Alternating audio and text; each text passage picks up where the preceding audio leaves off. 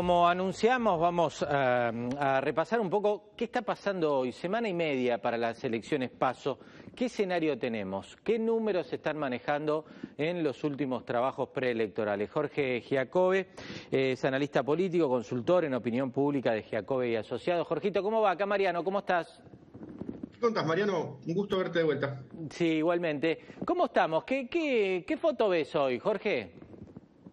Mira, te diría que tras los acontecimientos del Olivos Gate hmm. hay que entender varias cosas. Alberto, la imagen de Alberto, la imagen positiva de Alberto se cayó en la provincia de Buenos Aires 10 puntos. 10 puntos, 10 puntos. Un montón solamente por ese evento. Mucho, ¿no? Solamente por ese evento.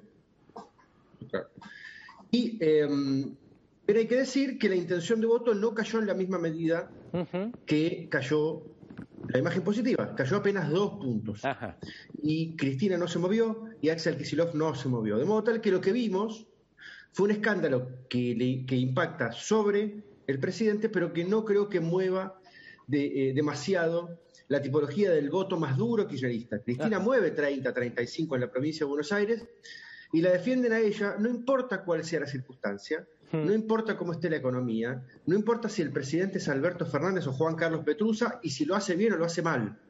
Es el voto, eso, eso, se define como el voto duro, ese voto consolidado que no se mueve de ahí, eso está fijo.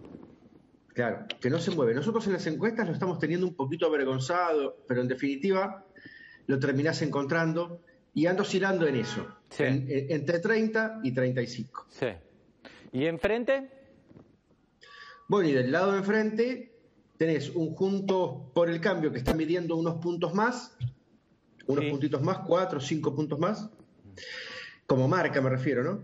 Con una interna donde Santilli le está sacando mucha ventaja. Mm, ahí estamos viendo algunos números de imagen. Esto es imagen, esto es imagen positiva. ¿no? Mm. Eso, son, eso, claro, el paño de imágenes. Entonces decía que eh, le está sacando una buena diferencia a, Facundo Manes, entre 2 a 1 y 3 a 1 en cantidad de votos y donde hay una intención también latente eh, en función del liberalismo, digamos, de Spert en particular, de las opciones liberales, Spert en particular, que vamos a ver si logra romper el 8% o el 10%. Y, y te iba a preguntar de eso, ¿sabes por qué? Porque después de la tanda venimos con un mano a mano exclusivo con, con Javier Milei caminando en la calle. Y te quería preguntar por ese fenómeno. Explícame un poco lo de Milei, porque eh, fui a una reunión a donde él se iba a encontrar y salir a caminar por el centro de Flores. Es un rockstar, eh, Jorge. Se, se, tira la gente arriba de él a pedirle fotos, venite a San Martín, ayúdame. Después hay algunas miradas que ya llegará el momento de analizarlo, más allá de lo de Milei, quienes lo rodean. Este, pero ¿cómo se explica ese, e, e, ese fenómeno que hablabas de Esper, de Milei en la ciudad? ¿Y a quién, a quién le come votos todo ese espacio? Bueno, lo que pasa es que el votante de Esper, como el votante de Milei, hmm. está compuesto de dos tipos de votantes. El que es un adherente al liberalismo y el que le quiere faltar el respeto al sistema. Y son dos tipologías completamente diferentes. Pues es que el liberalismo estuvo en el oprobio en la Argentina, en la vergüenza, los últimos 40 o 50 años, porque no dieron la batalla y se dejaron poner por la izquierda, por el progresismo, en el lugar de los insensibles, en el lugar de los garcas, en el lugar de los militares, en el lugar de lo conservador y demás. Muy bien. El que tiene más de 60 años y, es liberal todavía no lo dice, todavía le da vergüenza, está dentro del placar. Claro. Pero los jóvenes no tienen ningún drama en decirlo. Muchos jóvenes. No tienen ningún drama y eso, claro, y eso genera una efervescencia muy grande. Y también hay que considerar que los jóvenes cuando salen a la vida, estoy hablando del momento vital, no de lo político, cuando salen a la vida, salen de, la, de la pollera de la madre, hay que enfrentarse al mundo, hay que laburar, hay que proyectar, hay que estudiar quizá también, miran el mundo, Mariano, lo primero que piensan es que el mundo es injusto y es una cagada. Totalmente. Qué, bien. Eso hace, ¿eh? eso hace muchos síntomas. ¿Sabes que son los tipos que mejor explica la foto de lo que está pasando? Después el número puede, puede variar y le pifias por uno o acertás por dos, no importa.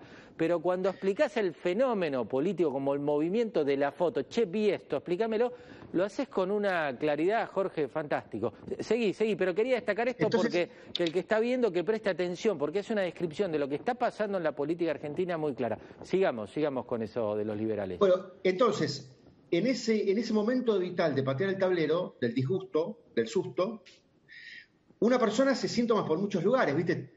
te vestís diferente, te vestís de alguna manera que puede horrorizar a tus padres y al mundo para que te digan, uy, qué loco, este está en contra de todo. Y en lo político hace síntoma buscando candidatos que sean un mensaje a todo el sistema. Che, ustedes no me gustan ninguno y al que les pueda faltar más el respeto lo voy a votar. Lo, que pasa es que en las últimas décadas de la Argentina ese rol lo cumplió la izquierda.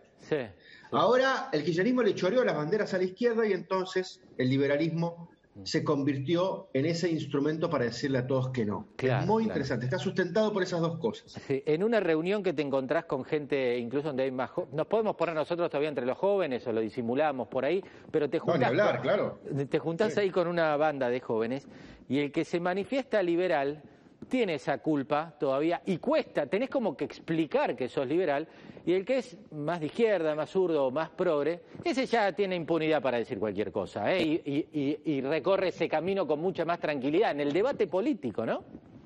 Sí, lo que pasa es que, por más que hoy sea un evento mayormente jóvenes, es el futuro. Mm. Recordemos que tras el quiebre del 2001, los jóvenes que ingresaban a la política y que estaban disgustados con todo lo que había sucedido antes del 2001, porque era todo lo que nos había llevado hasta ahí, se abrazó al progresismo y al kirchnerismo y ahora se pusieron viejos, porque ahora ya no están en el rango de edad de 16 a 30 años, ahora están en el rango de 31 a 50 años. Claro, claro. Y son los que dominan la escena política. Bueno, dentro de 10 años van a estar arriba de los 60 años y en el medio de la pirámide de edades van a estar los que hoy se están formando como liberales. Jorge, te llama el gobierno, te dice, venga, Jacobe, ayúdeme con No se escucha, no se escucha, no se escucha, digo. Ah, ah, bueno, aparte, pero ellos buscan la fórmula para que los puedas escuchar un ratito. Ponele que buscan la fórmula para que los puedas escuchar. Y te dicen, arrégleme un poco este lío. ¿Qué haces con este presidente en medio de una campaña electoral que justifica una maestra militante, eh, que culpa a su compañera, a su queridísima compañera, por una reunión de la que él participó, que se puso en la foto, eh, que promete que no va a traicionar a los que ya traicionó antes, este, ¿Se lo puede sacar al presidente de la, de la campaña electoral o no? Más allá que lo escuches o no el llamado. No, no, no. No, no se lo puede sacar, es inevitable. Y viste, Mariano, que hay momentos donde los gobiernos tienen, están, eh, están viviendo momentos fastos y a veces nefastos. Hmm. Este está viviendo un momento nefasto donde, donde nada cae bien porque estamos todos muy mal y hmm. ningún detalle se deja pasar. Yo no estoy diciendo que esto que hayas nombrado vos sean detalles, ¿no?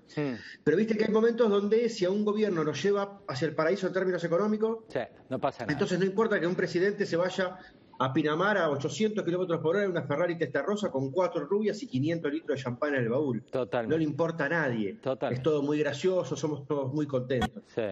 Bueno, hoy no hay forma de recuperarlo. Mm. Una recuperación económica no creo que llegue a tiempo y que sea tan severa como para cambiar el clima social me parece que Alberto va a terminar eh, triste y lacónicamente, que era el plan de Cristina, ¿no? Es decir, mm. contratar a un muchacho que estaba paseando el perro por Puerto Madero para que atienda el mostrador de los reclamos. Se coma los sopapos eh. y el kirchnerismo no pague el costo.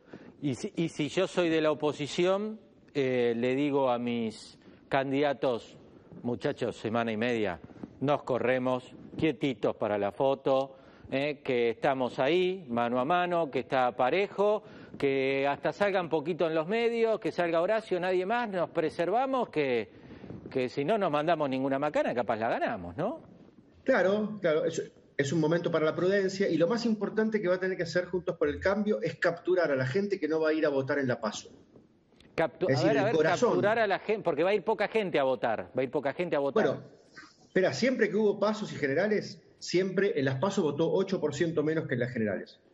Ese es el, comportamiento normal, natural, sin pandemia. Hmm. Ahora con la pandemia quizás vaya a votar todavía menos gente, no lo sabemos todavía y no lo podemos ver bien en las encuestas. Hmm.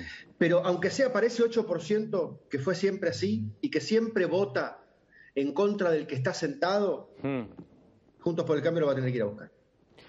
Eh, una más, ahora que estás en, mesas, por suerte no te olvidas de los medios como nosotros, más chiquitos, más humildes, donde empezamos a charlar hace muchos años, pero estás en mesas importantes de, la información. ¿Crees que la última semana puede haber alguna foto, algún video más que sorprenda en el cierre de campaña?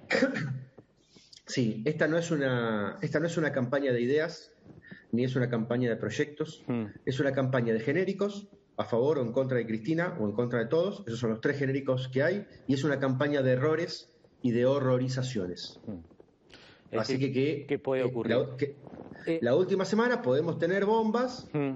Que, que cambian el clima electoral y ya las encuestas no las vamos a poder ver. Eh, yo hace un ratito decía, son, ah, vos podés disentir, digo, gansadas, ¿no? Vidal hablando de las limitaciones que nos impusieron, las impuso la reta también y éramos todos felices con la reta y Alberto. Lo que hablamos de Alberto con la maestra. Eh, Tolosa Paz, con el peronismo garchamos más. No sé si garchamos más o nos garchan. Digo, lo dice Victoria, me tomo el atrevimiento del lenguaje. Santilli paseando con la Santileta, como que está todo bien, llegamos todo a fin de mes, no hay inseguridad en el conurbano. Eh, Frederick se aburre acá, pero eh, se aburre en Suiza, porque acá tenemos más inseguridad y es más divertido. ¿Cómo se entiende esta? ¿A dónde está la política, Jorge? ¿Dónde, están viviendo? No, es que la política no está. Yo creo que los ciudadanos estamos empezando a entender que esta es la clase política que supimos construir, por acción o por omisión, que somos malos, somos malos habitantes de este consorcio de propietarios. Somos malos habitantes del, consorcio. ¿No, ¿Qué? ¿No nos hacemos cargo? No nos hacemos cargo. Y que en el disgusto que tenemos por la política, la hemos dejado de lado, no le prestamos atención, y entonces dejamos de ser ciudadanos atentos y de ser ciudadanos complejos hmm. en función de lo que le pedimos a la política, de lo que exigimos a la política. Si vos a las reuniones de consorcio, hmm. Mariano, no vas hmm. y tampoco lees las y, tampoco lees las expensas, después no te podés quejar de que el administrador del consorcio te caga porque está entongado con el plomero y con el gasista y que las cosas no se hacen, porque vos no te preocupás. Claro. Es, sería un acto de madurez si los argentinos empezamos a entender la política desde este lugar. Que hay culpables, hay culpables, pero responsables somos todos. Sí. Gran reflexión. El abrazo grande, no te saludé en su momento, pero cuando prendiste el pucho me vino tu viejo, ¿eh? los mismos gestos y todo. Un abrazo grande, ¿eh? este, y el recuerdo siempre a tu papá, muy querido, aprendimos mucho de él. Gracias por las palabras, te mando un abrazo grande. Chao, Jorge.